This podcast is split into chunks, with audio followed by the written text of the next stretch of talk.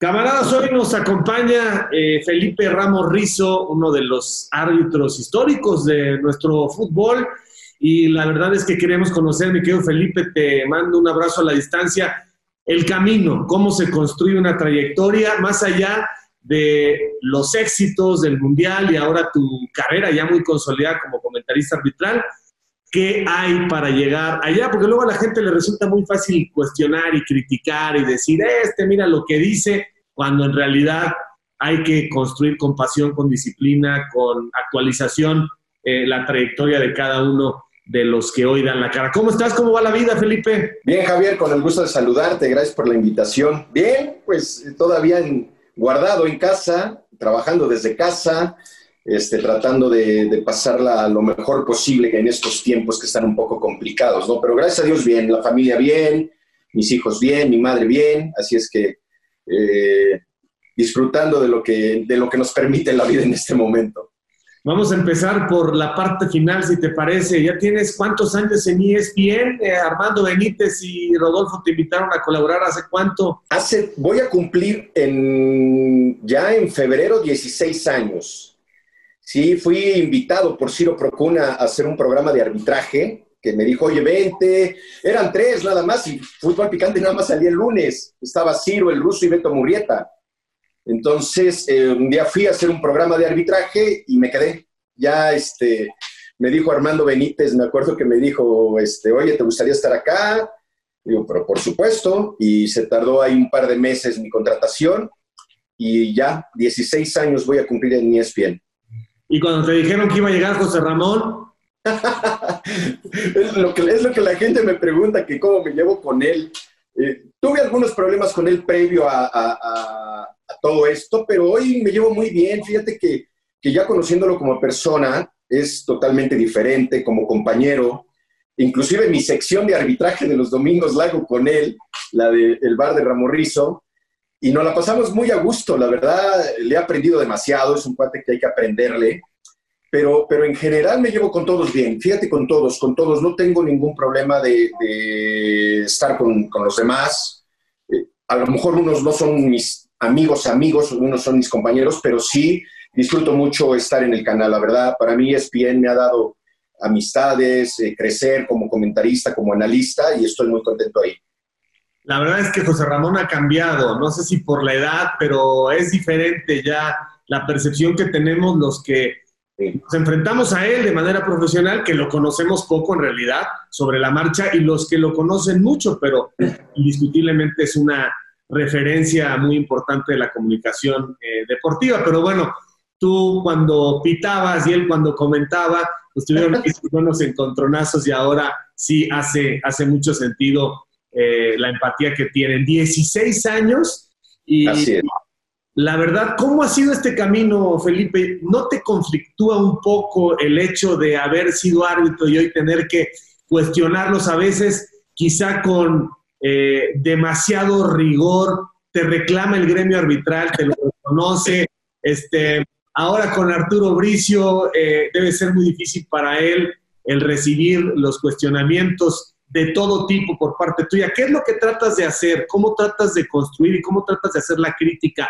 A veces te pasas, crees que te pasas, a veces no. Yo, yo cuando era árbitro, Javier, yo siempre decía, cuando, ¿te acuerdas que entró Bonnie, entró Arturo a, a, ese tema, ¿no? Al ser analistas de arbitraje. Pero yo siempre dije, yo prefiero que me analice alguien que sepa, alguien especialista en arbitraje, a, a alguien que no sabe de arbitraje, porque luego confunden a la gente. Esa es la verdad yo nunca me enojé. Mi relación con los dos hasta hoy, Javier, hasta hoy es de amigos. O sea, yo con Bonifacio me hablo diario, o sea, o me llama diario. Con Arturo ya es menos por la cuestión de su trabajo, pero, pero para mí siguen siendo mis amigos y el día que quieran platicar, platicamos de arbitraje o de lo que sea, ¿no? Este, hoy sí hay, hay varios que se enojan, que inclusive me han dejado de hablar, o sea, por esta situación. Que sí soy duro, sí soy duro en mi crítica porque me da coraje que anden tan mal la verdad, me da coraje que el arbitraje ande tan mal. Y, a través de mis análisis, este, trato de, exigirles de que mejoren, de que mejore el arbitraje, que mejore el VAR, que mejore la, capacitación, la instrucción de ellos mismos, ¿no? Pero, pero sí, desafortunadamente, muchos me siguen hablando, ¿eh? O sea, muchos me hablan. ahí sí te, quiero decir, retirado, que recién se acaban de retirar, otros que siguen adentro, que me llaman y me, y me escriben y yo les doy mis comentarios de lo que yo veo. Entonces, este, pero unos sí, definitivamente sí me dijeron, bye bye, ya no te vuelvo a hablar. Bien, Felipe, a ver, dices que, que no hay una generación, te he leído, te he escuchado, no hay una generación suficientemente capaz. Pero ¿qué está fallando? Porque estos formadores, o sea, Arturo Ángeles no tiene tanto tiempo, Arturo Bricio estuvo, pero antes estuvo otro y otro y otro, y algunos eran árbitros, otros no eran árbitros, eh, en fin. ¿Cuál es el problema estructural para que no tengamos árbitros con la personalidad tuya, de Edgardo, de Arturo, de Eduardo? Este, incluso nos vamos más atrás en el tiempo y los nombres que escuchamos cuando tú y yo éramos chavos, ¿no? Que si Leanza, que si Mendoza Guillén, que Toño Márquez. ¿Por qué? qué? es lo que está pasando? ¿Cuántos hay hoy buenos? Mira, eh, yo creo que el primer punto es la captación de talento. Ahí se está fallando. Ese es el primer problema. Se ha dejado de buscar talento en, el amateur, porque de ahí salen. De ahí salen los árbitros. Los árbitros no te llegan hechos unos arbitrazos al curso y dicen, yo voy a ser el número uno. No. Hay que salir a buscar hacer cursos. Dos, me parece que hay un grave error en la, en la formación de los árbitros. De repente los quieren hacer al vapor y vemos debutar a un chico con 15 partidos en división de ascenso, en, primera división, y de repente quieren que aprenda a arbitrar en primera división y no es así. Por eso hay tanto fracaso en el arbitraje. Eh, te voy a poner mi ejemplo porque hay muchos, pero yo para arbitrar primera división arbitré cerca de 80 partidos en primera A ¿sí? Y, pero la comisión me llevó muy bien. O sea, me dio de a uno, de a cinco, de a seis, hasta que dijeron, ya, órale. Pero hoy los quieren hacer al vapor y por eso están fracasando, Javier. Y la tercera, la instrucción.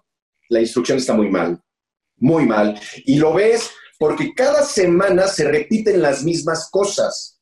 O sea, ven un problema grande, pero no lo solucionan, y el árbitro piensa que lo está haciendo bien. ¿Por qué? Porque tampoco hay sanciones. El árbitro se equivoca y a la siguiente semana arbitra y no le vemos solución a los problemas que tiene actualmente el arbitraje. Esas para mí son las tres razones por las cuales no hay figuras ahorita actualmente en el arbitraje mexicano. Yo no veo figuras, alguien como Arturo, como tú lo comentabas, ¿no? Alguien que fuera el referente o el prototipo de todos los que están atrás.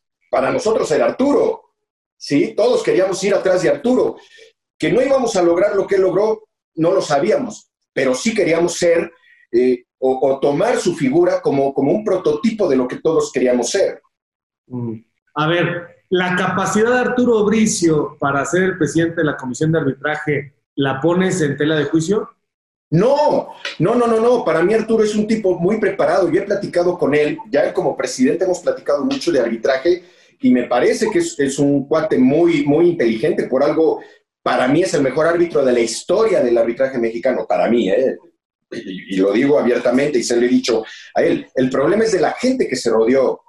Ha dejado eh, eh, un libertinaje total en la gente que está dirigiendo el arbitraje, en los instructores, en la gente de atrás. O sea, nosotros, Javier, o ustedes se dan cuenta de lo que está pasando en primera división o en, la liga de expansión que ya se ven algunos partidos o femenil.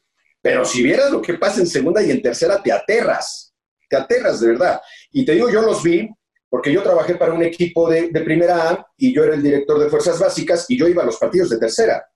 Y la verdad, te espantas de lo que pasa. Entonces, se ha, Arturo eh, permitió que estas gentes de las cuales se rodeó pues manejaran el, arbitraje entre de cuates, de amigos, el asado, eh, los que toman, porque ya hemos sabido notas de muchos árbitros que, le meten fuerte, y, esos son los que arbitran. Entonces, mientras no Arturo no haga una reestructura de su comisión de arbitraje, pues esto va a seguir igual. Entonces, ¿crees que le falta gente más capaz eh, para ayudarle y para tomar puestos estratégicos? Sí, sí, sí, totalmente de acuerdo ahí. Creo que la instrucción es una parte básica, porque aparte, eh, eh, eh, lo que no se han dado cuenta, Javier, los árbitros de, primera división o los árbitros internacionales, que ellos son la imagen no solamente del arbitraje profesional, son la imagen de todo el arbitraje a nivel nacional e internacional, porque los ven en muchas partes y muchas gentes quieren, ah, yo quiero ser como este, yo quiero...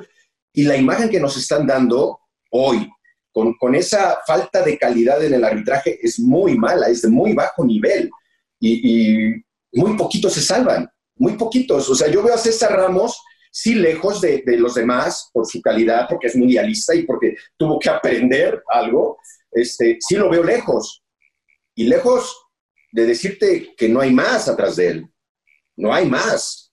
Y esos, eso se puede acabar en cuatro o cinco años. Vámonos un poco a hablar de tu vida, Felipe. A ver, ¿quién eres? ¿Dónde naces? ¿Dónde están tus papás? Eh, esos primeros años, ¿en qué colonia te desarrollas? ¿Te viene una sonrisa a la cara? Lo que supongo que habla de una infancia a todo dar. Sí, fíjate que disfruté disfruté mucho mi infancia, mi escuela, mis padres, sobre todo mi padre, porque con él siempre estuve muy, muy cerca por la cuestión del arbitraje. Yo a los cinco años empecé a escuchar reglas de juego, Javier. Yo me sentaba en, en la aula, mi papá tenía su instructor y yo a los cinco años ya escuchaba reglas de juego.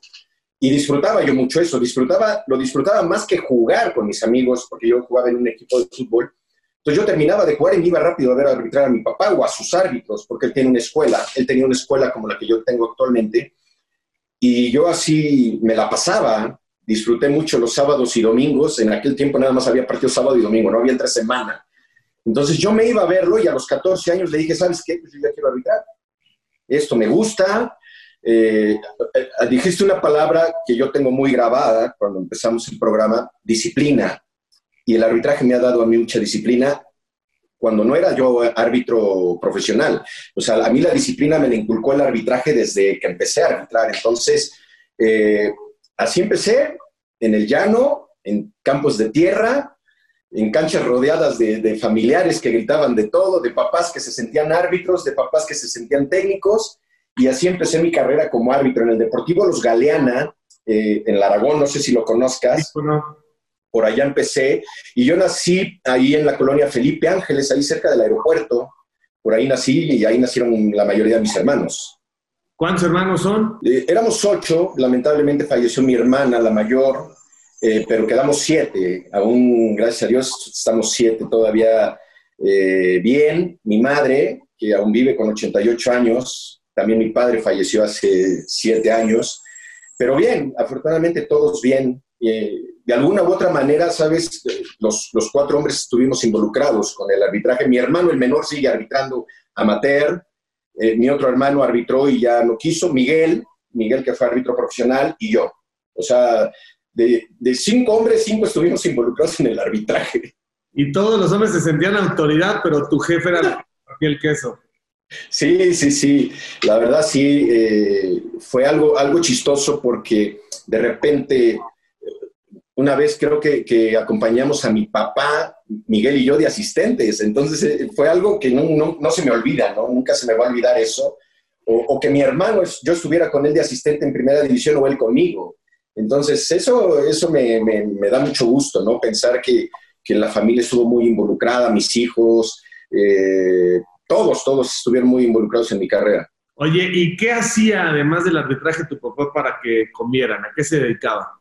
Él trabajaba, él era empleado federal, él trabajó para el gobierno toda su vida, eh, hasta que se jubiló y luego pues ya prácticamente vivió al lado de mi madre, ¿no? Ya jubilado, con el apoyo de todos sus hijos, entonces la, vivía tranquilo mi papá.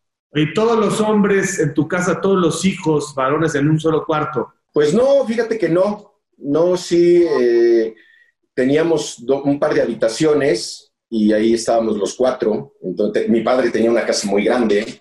Imagínate, era tan grande que ahí mismo tenía su aula de, para, para, el arbitraje, ¿no? Era enorme la casa, entonces, pues sí, siempre él trató de darnos buena vida, si, si yo me acuerdo de todo, y siempre, siempre fue muy dedicado a, a, mi mamá y a sus hijos.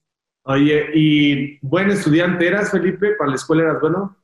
Fíjate que yo fui eh, exageradamente independiente de, pues, no sé, de, mi padre en la parte de la escuela, porque en cuanto empecé a arbitrar, yo le dije que ya no me pagara nada, ¿no? Entonces yo pagué eh, parte de, la secundaria, luego cuando entré a estudiar contabilidad, y luego pues ya, ya entré a un banco a trabajar, así es que siempre he trabajado, toda mi vida he trabajado y ocupé mucho el arbitraje para solventar mis gastos de escuela y mis gastos personales.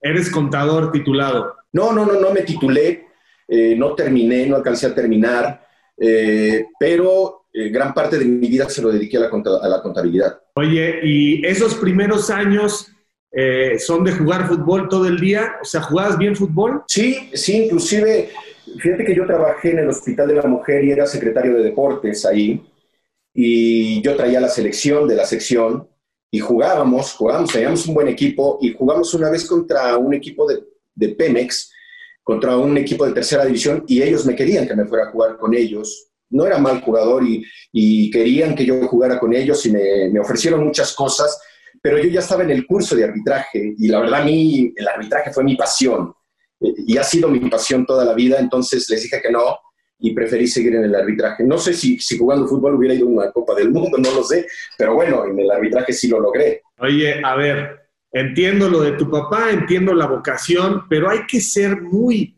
especial eh, para que la pasión por algo eh, le gane eh, o se sobreponga la crítica por esa misma actividad. O sea, yo siempre he dicho, bueno, los árbitros qué es lo que alimenta su vocación cuando es bien difícil que te aplaudan los 22 eh, jugadores y los dos técnicos y el entorno. Todo el tiempo es presionar. Por más que trates de hacerlo lo mejor posible y te estés preparando y estés actualizado y seas el mejor, siempre vas a tener cuestionamientos, eh, serios y ofensas. O sea, ¿cómo, cómo, cómo ser resiliente a las mentadas de madre, Felipe? Pero, pero eso es parte de tu formación, Javier, parte de, de, la forma en que te van manejando la, la propia comisión de arbitraje, ¿no? A mí me formaron para recibir cargas fuertes de presión, o sea, arbitrar en estadios. Yo, yo en primera arbitraba en estadios llenos de 25 mil, 30 mil personas, ¿no? Eh, entonces, esos partidos, la colaboración de la comisión, de los psicólogos, de toda la gente que nos rodeaba, pues a mí me enseñó a manejar los estadios llenos, el ataque de la prensa, de la gente. O sea, yo, yo aprendí muy rápido, o sea, eh, fueron cosas que yo empecé a manejar muy rápido. Tal vez a otros les cueste más, más trabajo, ¿no? Manejarlo, porque eh, hoy los ves arbitrar y de repente ves que, que, toman una decisión mal y la gente se empieza a meter y de repente cambia su forma, su estilo de arbitraje, eso lo notas pero yo lo, yo, lo, yo lo aprendí a manejar muy rápido. En parte te digo por lo que me enseñaron, o sea, siempre me enseñaron a, saber manejar todo ese, ese tema. Y segunda, porque yo me empecé a preparar también para eso, ¿no? Dije, bueno, si yo quiero hacer eh, eh, algo en el arbitraje, tengo que prepararme bien. Entonces me metí a estudiar otras cosas, me empecé a preparar en lo físico, empecé a comer mejor, a, a tratar de alimentarme mejor. Y eso hizo que, que, ya cuando yo llegara cuando me acuerdo cuando arbitré mi primer partido en primera división con estadio lleno, sí me temblaba todo. Te soy sincero, me temblaba todo. Pero yo dije, este es mi día. Hoy es el gran día, ¿no? Hay que aprovecharlo y si hoy me sale bien, sé que mi carrera va, va a levantar y mira que ese partido lo aproveché, me fue muy bien y de ahí despegó mi carrera. Se dice mucho, se insiste mucho que los árbitros debieron jugar más o menos de manera razonable al fútbol para entender mucho de lo que ocurre con la dinámica corporal e incluso con este misterio tan profundo que tiene que ver con las intenciones, ¿no? Que le han cambiado deliberado, que le han cambiado a, digamos, que la mente entienda un poco el sentimiento, las percepciones, las sensaciones de los futbolistas desde, desde la óptica del árbitro. ¿Esto es cierto? Sí, sí, sí hace falta. Eh, que, el árbitro sienta esos, todos esos detalles que tú, que tú mencionas, porque eh, yo me acuerdo que cuando yo arbitraba, yo me metía un poco en la parte o en la mente del jugador, ¿no? ¿Qué siente el jugador cuando lo patean y no sancionas? ¿O qué siente cuando hay un penal y no lo sancionas? Entonces tratas de, involucrar un poco más ese tema, pero sí es, es, es importante porque empiezas, eh, si jugaste, empiezas a leer un poco lo que el jugador empieza a hacer en el partido y te puedes anticipar también puedes adelantarte a lo que puede venir y ahí es donde empiezas a, a, ganar en el partido. Pero sí, yo creo que sí, eh, el, el, hecho de jugar sí sirve, sí sirve. Y mira que yo he tenido muchas discusiones con Mario Carrillo sobre eso, ¿no? Porque él me dice, es que al árbitro le, hace, le hizo falta jugar, por eso no entiende esto y no entiende, no entiende esto otro. Tal vez sí tenga razón, pero, pero también hay técnicos que nunca jugaron fútbol, hay árbitros que nunca jugaron fútbol, entonces, pues hay de todo, ¿no? Eh, hay de todo, pero sí, que sí sirve, sí. Estoy completamente seguro que sí sirve. Oye, Felipe, ¿desde qué edad te imaginaste estar en primera división? O sea, desde los cinco años dijiste, mi objetivo es llegar a la primera división profesional de México. No, no. ¿Sabes cuándo? Eh, yo estaba, yo estaba, me acuerdo que estaba en casa y estaba viendo un clásico y estaba mi hermano de asistente, eh, con Toño Márquez y Epifanio Baños y dije, yo tengo que ser árbitro y quiero, quiero estar ahí, quiero arbitrar clásicos. Entonces, eh, mi primer meta no era arbitrar primera división, mi primer meta era arbitrar clásicos. O sea, ese era mi, lo, que yo me, lo que yo pensé. Cuando entré al profesional eh, y cuando y, mi, más, mi más grande motivación fue ver a los árbitros hasta adelante, porque me acuerdo que todos los internacionales eran en la primera fila y yo decía, yo tengo que estar ahí adelante, tengo que estar ahí adelante y, y ahí empecé yo a, pensar que podía arbitrar primera división cuando entré a profesional. Y siempre necesitas tutores, siempre necesitas, eh, obviamente tienes el, el influjo familiar, pero hay alguien que dice, voy a apostar por la capacidad de este, de este hombre, de este árbitro en, ciernes, ¿no? Y que, y, que, y que fue fundamental o que son fundamentales. ¿A quiénes reconoces como, como estratégicos en tu construcción arbitral más allá de tu entorno familiar y en temas administrativos, en temas de gestión, de política, etcétera? Eh, bueno, eh, primero te tengo que poner a mi padre, que fue el, hombre que, que, me, no, no, me obligó, ni me, o sea, pero sí me aconsejó muchísimo, inclusive siendo árbitro profesional porque me iba a ver. Eh, tendría que poner a Codesal, forzosamente porque él no nada más en la parte nacional me ayudó, porque aparte de ser un gran instructor, es un tipo que lee muy bien los partidos y te dice qué va a pasar. O sea, eso lo tengo que reconocer independientemente de los problemas que tuve con él. Para mí él fue una parte importante. Él me enseñó demasiado del arbitraje, muchísimo. Y, e internacionalmente me ayudó también. ¿sí? Eh, él era miembro de la comisión de árbitros de FIFA y, y, él apostó por mí, como tú dices, y de repente yo estaba arbitrando partidos que en mi vida pensé arbitrar. Y, también tendría que poner a Garza y Ochoa, porque después de ese partido que te comento, que fue un América, América Cruz Azul en el Azteca, eh, él, él, me lo dio, él era presidente de la comisión y luego me dio 17 partidos seguidos. Y eso fue mi despegue total de mi carrera, ¿no? Rodeado de, de, ellos, de la comisión de arbitraje, de Gaso, de Enrique Mendoza Guillén, de, de Garza y Ochoa, y, y con los consejos para, para la parte internacional, porque ya no era presidente de la comisión de Codesal. ¿Cómo es tu relación hoy con Edgardo? No, no tengo ningún contacto, nada, nada. Desde que tuvimos aquel problema, nunca más lo, lo he vuelto a ver, nunca hemos cruzado nada. Estuvo, estuvo malo, ¿no? Estuvo seriamente mal de salud. ¿No te, ¿no te movió eso un poco para decirle, hey? Pues mira, hubo muchas cosas que pasaron y, sí lamento mucho que haya estado enfermo, supe, supe porque eh, en cuanto pasa algo del arbitraje, de exárbitros o árbitros actuales, siempre, siempre me, lo comentan, siempre me llaman. Y sí, lamenté mucho que, le haya pasado esto, eh, pero lamentablemente no, no, no, se, rompió totalmente la comunicación. Oye, Felipe, a ver, vámonos esos primeros años en los que vas saltando de división en división y seguramente es muy difícil que, lo expreses porque son cosas que el árbitro tiene que guardar, pero la psicología del futbolista mexicano, la psicología ¿eh? o latinoamericana, desde jóvenes, desde niños, desde jóvenes y luego los profesionales. Yo veo un partido de fútbol de niños y los papás intervienen de una manera brutal para contra la formación que debe tener el niño de respeto para con el árbitro y no se diga para con el árbitro, ¿no? O sea, los gritos en el infantil de banda en banda son inconcebibles. Luego, ya el chavo tiene 15, 16 años y ahora el grosero es él, el que empieza a desarrollar todo tipo de mañas para engañar, para tirarse, para simular. Y luego nos vamos al fútbol profesional e insisto con el tema latinoamericano, y aparte de los mexicanos, pues llega la mezcla de paraguayos, argentinos, pero todo mundo etcétera, a tratar de sacar ventaja todo mundo contra el árbitro. Sí, es complicado el tema, es muy complicado, pero te voy a decir una cosa, eh, el jugador llega hasta donde el árbitro lo permite. Hoy el árbitro se ha convertido en, un cómplice de todos los engaños, de todos los insultos, de, todos los gritos, de las faltas de respeto, porque ellos mismos no, no, no, no se dan a respetar. Te podría poner varios ejemplos que tú los, los ves en, el fútbol, pero, pero de repente los veo y digo, bueno, ¿y hasta cuándo se van a hacer respetar? Mientras el árbitro no actúe con mano dura en, en, este tipo de temas que tú comentas, el jugador va, va a seguir haciéndolo. Esto no es un tema de que si son sudamericanos, que, que si son mexicanos. El tema es que el árbitro, te lo digo en la parte arbitral, el tema es que el árbitro impida que esto siga haciéndose en las canchas. El día que se fajen los pantalones, se abrochen el cinturón y empiecen a amonestar y empiecen a expulsar, vas a ver qué control van a tener en el arbitraje. Así le hacemos nosotros.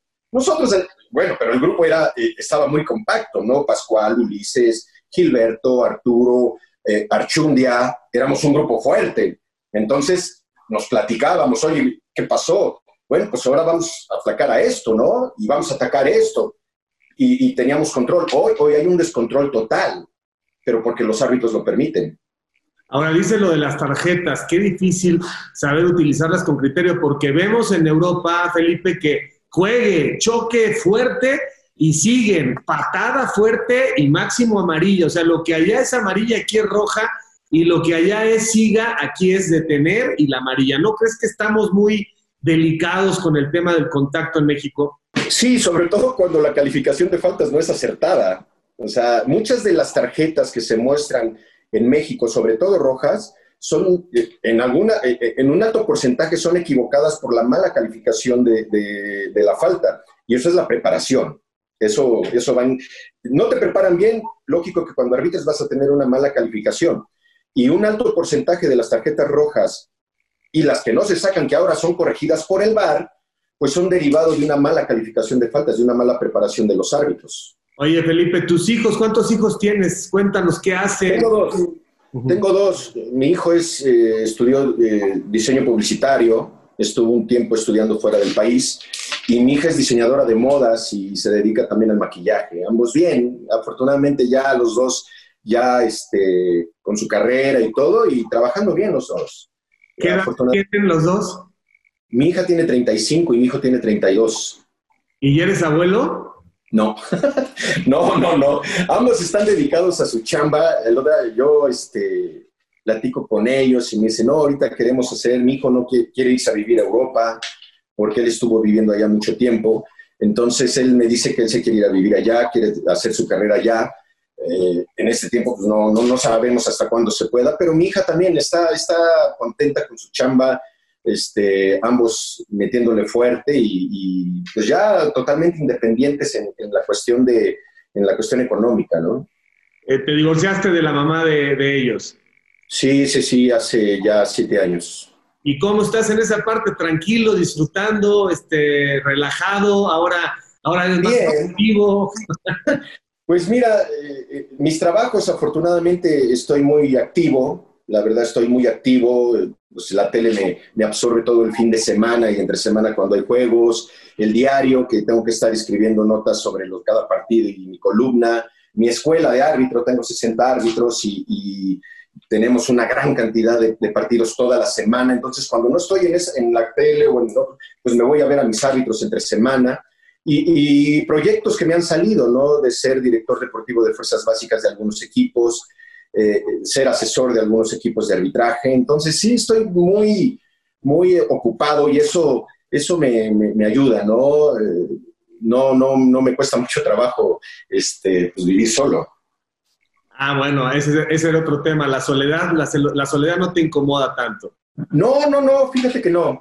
Estoy bien, afortunadamente estoy bien, eh, vivo a gusto, sé que mis hijos están bien, entonces eh, eso me, me, tiene contento, ¿no? Mi madre, mis hermanos, todos están bien, entonces, pues yo lo único que hago es seguir trabajando, seguirme preparando, eh, sigo entrenando, entonces este, esa parte me tiene bien, el seguir activo en la parte física. ¿No te ha invitado la comisión de arbitraje en algún momento? ¿En algún momento estuviste cerca de, ser parte de, bueno, tienes 16, años como analista y sé que te sientes bien y que te han tratado bien, pero no me digas que, que no tienes el gusanito de incluso algún día dirigir la comisión o ser parte de la comisión. Ahí está, me parece, donde más puedes todavía aportar o no. Sí, claro que me gustaría, por supuesto. Siempre aportar para que el arbitraje mejore para mí ha sido una, una que algún día lo puedo hacer, ¿no? No sé si como, a mí me gustaría llegar como presidente, pero, pero si hay necesidad de apoyar en la parte de instrucción,